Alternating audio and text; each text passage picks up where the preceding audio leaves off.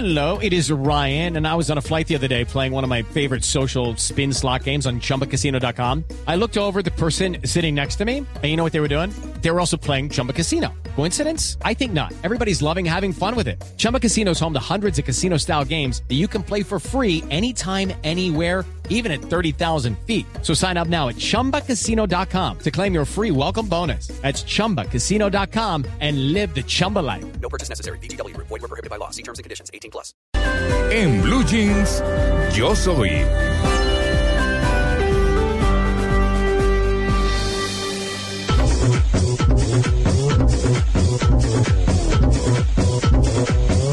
Para el. Carnaval.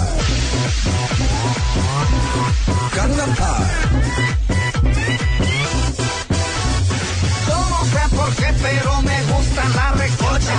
Será porque la vida de repente se nos mocha. No importa que me digan que mi música es cococha. Soy un man firme de recocha. The hair? Ese es el grito que me gusta a mí. Con mi sombrero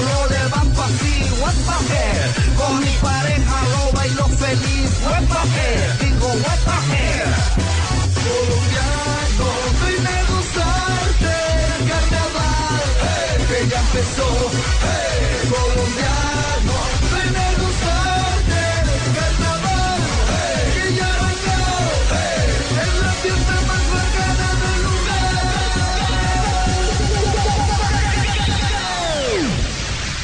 No, pero Para Tito, esto sí, carnaval. esto es una mezcla. Sí, esto, esto es una mezcla Wow, de, esto es una novedad.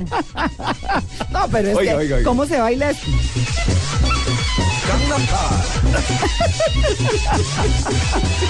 Está buenísimo. Está buenísimo. Y, y- y es una mezcla entre titoteca y yo soy. No, Sí, sí. No sé qué pensará nuestra invitada. No, está vamos a hablar del carnaval. No, es que esta- me, me llamó la atención, me llamó la atención porque además eh, el video, que esto lo saqué de un video que encontré en internet, es, es, es un gordito simpaticón Ajá. que se llama Cújar Cervantes sale con la esposa y con los niños, la señora sí? y los niños sentados en un, ¿Y en- cómo en un bailan columpio. eso? ¿Cómo lo bailan? No, no, él lo baila ahí, no, es un video casero totalmente. La producción es buena, es decir, tiene una buena producción, no sé cómo la hizo realmente, pero me llamó mucho la atención, No, sí. muy divertida. Busquen a Cújar Cervantes en, Cújar, en YouTube. ¿Cómo suena? Cújar. Cújar, sí, como suena, Cújar Cervantes e Hidalgo. Para el carnaval se llama, para el carnaval. ¿Quién, quién lo vive? ¿Quién lo goza? ¿Eh? Para el carnaval.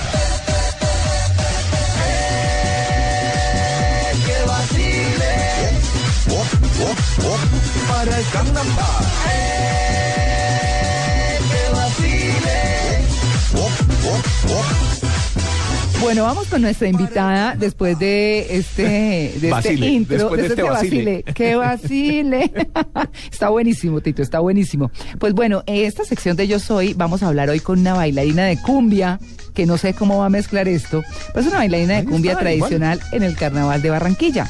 Ella es eh, Karen Ordóñez y nos va a decir por qué es bailarina de cumbia. Karen, buenos días. Buenos días a todos y bueno, buenos días a, toda la población que le gusta el carnaval. Eh, desde niña creo que la mezcla de tambores y todo lo que encierra la cumbia me llamaba la atención. Y de muy chiquita empecé como a mover las caderas y, y a ver todo lo que encerraba este baile. Y bueno, hoy en día tengo varios años de estar en el carnaval y amo la cumbia, me encanta. Me encanta saber que la gente cuando vas en la vía 40 te mira, te observa eh, y ve toda esa eh, toda esa coquetería que lleva el, el baile de, de- de la cumbia, esa danza que encierra amor mientras se baila. Claro, a mí en lo particular el calor me afecta mucho, pero yo admiro mucho a quienes salen a bailar en ese calor con esos vestidos y a sudar la gota de verdad gozándose el carnaval. O con los disfraces encima. No, esto me parece, es decir, un, un- un tema duro, ¿ah? Pero, pero, ¿qué pasa en ese momento, Karen, cuando ustedes están bailando con toda esa, esa, eh, con la pollera y la, eh, el, el disfraz, eh, en fin, con los trajes de, de baile y ese sol y ustedes bailando? Bueno, en ese momento yo creo que el sol te anima más y con la persona que, que vas bailando, llevas una conexión eh, porque es mostrar como la coquetería que, que encerraban nuestros esclavos desde hace 200 años cuando bailaban. Entonces cuando tú vas ahí y sientes que la gente se anima, que empieza a sonar el llamador, todo lo que, lo que tiene que ver con la música en la cumbia, es como es como saber que todos los ojos te están mirando y es saber llevar eso que hace 200 años bailaron nuestros esclavos. Claro. En ese momento en ese momento no te importa el sol, en ese momento no te importa nada, solo quieres bailar y solo y cuando terminamos el recorrido que es gigante, toda- no, no sientes los pies, tú quieres seguir bailando.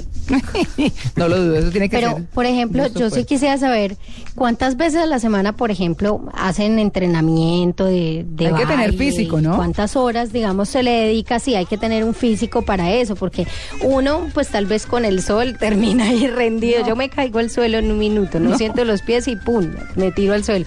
Pero, pero ustedes ya con entrenamiento, ¿desde cuántas horas eh, que, que se hace para poder aguantar tanto? Bueno, depende de las agrupaciones folclóricas. Algunas ensayan mensualmente, otras ensayan faltando cuatro meses para el carnaval. Eh, depende, pero hay veces que hacemos reuniones mensuales y eh, ensayamos. Por ejemplo, yo bailo sola en mi casa. Yo cuando tengo chance por ahí, yo me pongo a bailar cumbia en mi cuarto. Además que ayuda muchísimo. Además, secreto, mujeres. La cumbia de cintura. Entonces Claro. empiezas a bailar cumbia. No, eso sí mantiene el peso, sin duda alguna. Además lo llevan en la sangre. Es una cosa Sí. que es inherente a ustedes. Yo, yo, yo tengo una, una inquietud. ¿Por qué los bailarines de cumbia giran al contrario de las manecillas del reloj? ¿Cómo? Bueno, te Sí. cuento. Pongamos que hace más de 200 años los esclavos tenían un día para descansar. En ese día ellos decían que ese tiempo era de ellos. Entonces girar al contrario de la manecilla del reloj era decir, este tiempo es mío, aquí no hay jefes y yo bailo con mi mujer o con mi negra. Entonces ellos giraban al contrario de la manecilla del reloj diciendo, este tiempo es mío y no me importa porque no tengo que trabajar y voy a bailar. Entonces por eso el bailarín de cumbia original no te gira normalmente, sino que gira al contrario de las manecillas del reloj. Bueno, ¿para qué? Esta música, además, tan bonita y tan alegre y tan propia, aunque tiene pues todas sus raíces negras, Claro, africanas, total. ¿solo se escucha en época de carnaval? ¿O también se oye el resto del año? Por ejemplo, una persona como tú, Karen. Bueno, yo escucho cumbia casi, bueno, casi todos los días de mi vida, cuando llevo meditación después de trabajar todo el día, yo casi siempre escucho. De todas maneras, Barranquilla es una ciudad tan mágica que, que pasa lo siguiente. En Barranquilla llegan todas las modas existentes, pero el barranquillero nunca deja de escuchar cumbia, nunca deja de escuchar chandé, nunca deja de escuchar folclore y al mismo tiempo escucha lo que pasa en el mundo. Es como raro porque todo el tiempo pensamos en carnaval. Entonces los niños desde tres años ya empiezan a escuchar Pedro Ramayá, empiezan a escuchar toda la música con la cual nacimos. Y yo creo que si seguimos así eso nunca se va a acabar. Ya los niños de tres años bailan cumbia. Entonces creo que todo el tiempo lo estamos escuchando y las emisoras en Barranquilla son muy alegres. Entonces todo el tiempo estamos escuchando algo de folclore. Claro, hay, hay una cosa muy interesante en el carnaval de Barranquilla. eh, bueno, y en la música caribe en términos generales es como la mezcla de todo lo que tenemos de nuestros antepasados, tanto negros eh, en, el, en el tema musical como en el vestuario que es español, que era lo propio de la conquista. Y los dos llegaron al tiempo, los negros como esclavos y pues los españoles como conquistadores. Eh, esa mezcla se ve representada ahí en el vestuario de ustedes y en la música, porque esta música que es tan alegre y tan movida como, como todos escuchamos y como acaba de destacar Tito, pues también tiene en el vestuario de ustedes como algo de flamenco, ¿no? Bueno, te cuento una experiencia. Fuimos a bailar, a llevar una muestra representativa del carnaval a un festival que se llama Viva América en Madrid. Mientras yo bailaba, me decía una española, guapa, guapa, ¿por qué ese vestido se parece al de nosotros? Algo así me decía. Ajá. Y era lo siguiente, las negras hace más de 200 años recibían de sus amas estos vestidos y ellas se sentían orgullosas saber que se ponían el vestido de la ama. Al pasar del tiempo, empezamos a agregarle elementos de nosotros, entonces ya el cuadrito no era tan español, sino que eran florecitas y empezaron a hacer una cantidad de mezclas que es lo que tú ves hoy en el carnaval. Entonces por eso las mangas son españolas, por eso de pronto la cintura es un poco más apretada porque no nos gusta mostrar la cintura. Entonces tiene como elementos y por supuesto la coral que hace parte de nuestra flor representativa del Caribe colombiano. Entonces tiene y el tabaco que se lo pone a un ladito, que ya el tabaco pues también eh, las mujeres eh, cuando lavaban y cuando hacían sus labores fumaban tabaco y se lo ponían de este lado. Entonces, como tú lo dices, es una mezcla entre lo que éramos, lo que éramos nosotros y lo que trajeron los españoles. Cuando uno habla de cumbia se imagina la pollera colorá, es decir, cadencioso, eh, rítmico, pero como lento. Suave. Sí, suave. Pero uno carnaval se imagina es esto que está sonando al fondo. El alboroto.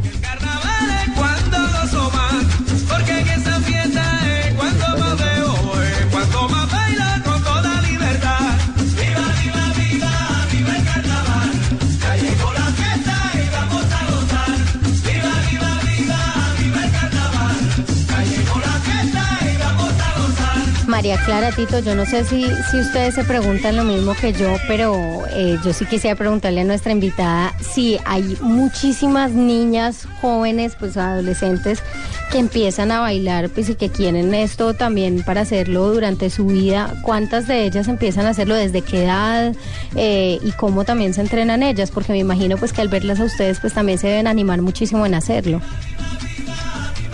Bueno, así es. En el Carnaval de Barranquilla hay un evento que se llama el Carnavalito, que sale mucho después, una semana después del Carnaval. Es decir, vivimos como, como en, en eso sin dejar de trabajar, ¿no? Eh, entonces los niños, desde que tienen tres añitos, las niñas empiezan a ver eso, igual los llevan a los palcos a verlo del carnaval y empiezan a animarse. Y en los colegios, hay algunos colegios que dan cátedra o que eh, tienen a los niños con danzas, entonces todo el tiempo. Y mm, te cuento que somos más de, a veces, de 5.000 actores en escena, es decir, más de 5.000 personas dentro del carnaval y muchos de ellos llevan a sus niños a los desfiles. Aparte, como te digo, hay un, desfile que se llama el Carnavalito de los Niños, que es mucho después. Y en el colegio pues los, los, los acostumbran todo el tiempo a estar bailando. Entonces yo creo que si seguimos así, esto será una tradición, wow, hasta que no sé, se acabe la, la existencia de la humanidad. Claro. Pues bueno, eso es el carnaval. Muy rico hablar con usted, Karen, le quiero decir. Habla delicioso. Eh, casi que lo invita a uno a ir sin querer al carnaval. Y la música. Claro, la música está. María Clara me decía ahora esa de, de los spinners que pusimos ver. que si no me dan ganas de bailar, es que oiga esto, le provoca a uno mover Claro. todo el cuerpo, todo. A todo en su lugar, Tito. Todo, claro, para la, para la discoteca, los spinners. Esta da para todo. Para el carnaval. Hasta para la calle. No, claro, total. No. ¿Sí o no? ¿Sí o no, Karen? Sí, sí, así. Bueno, muy bien, Karen. Pues muchas gracias por aceptar nuestra invitación a Yo soy bailarina de cumbia tradicional. Karen Ordóñez.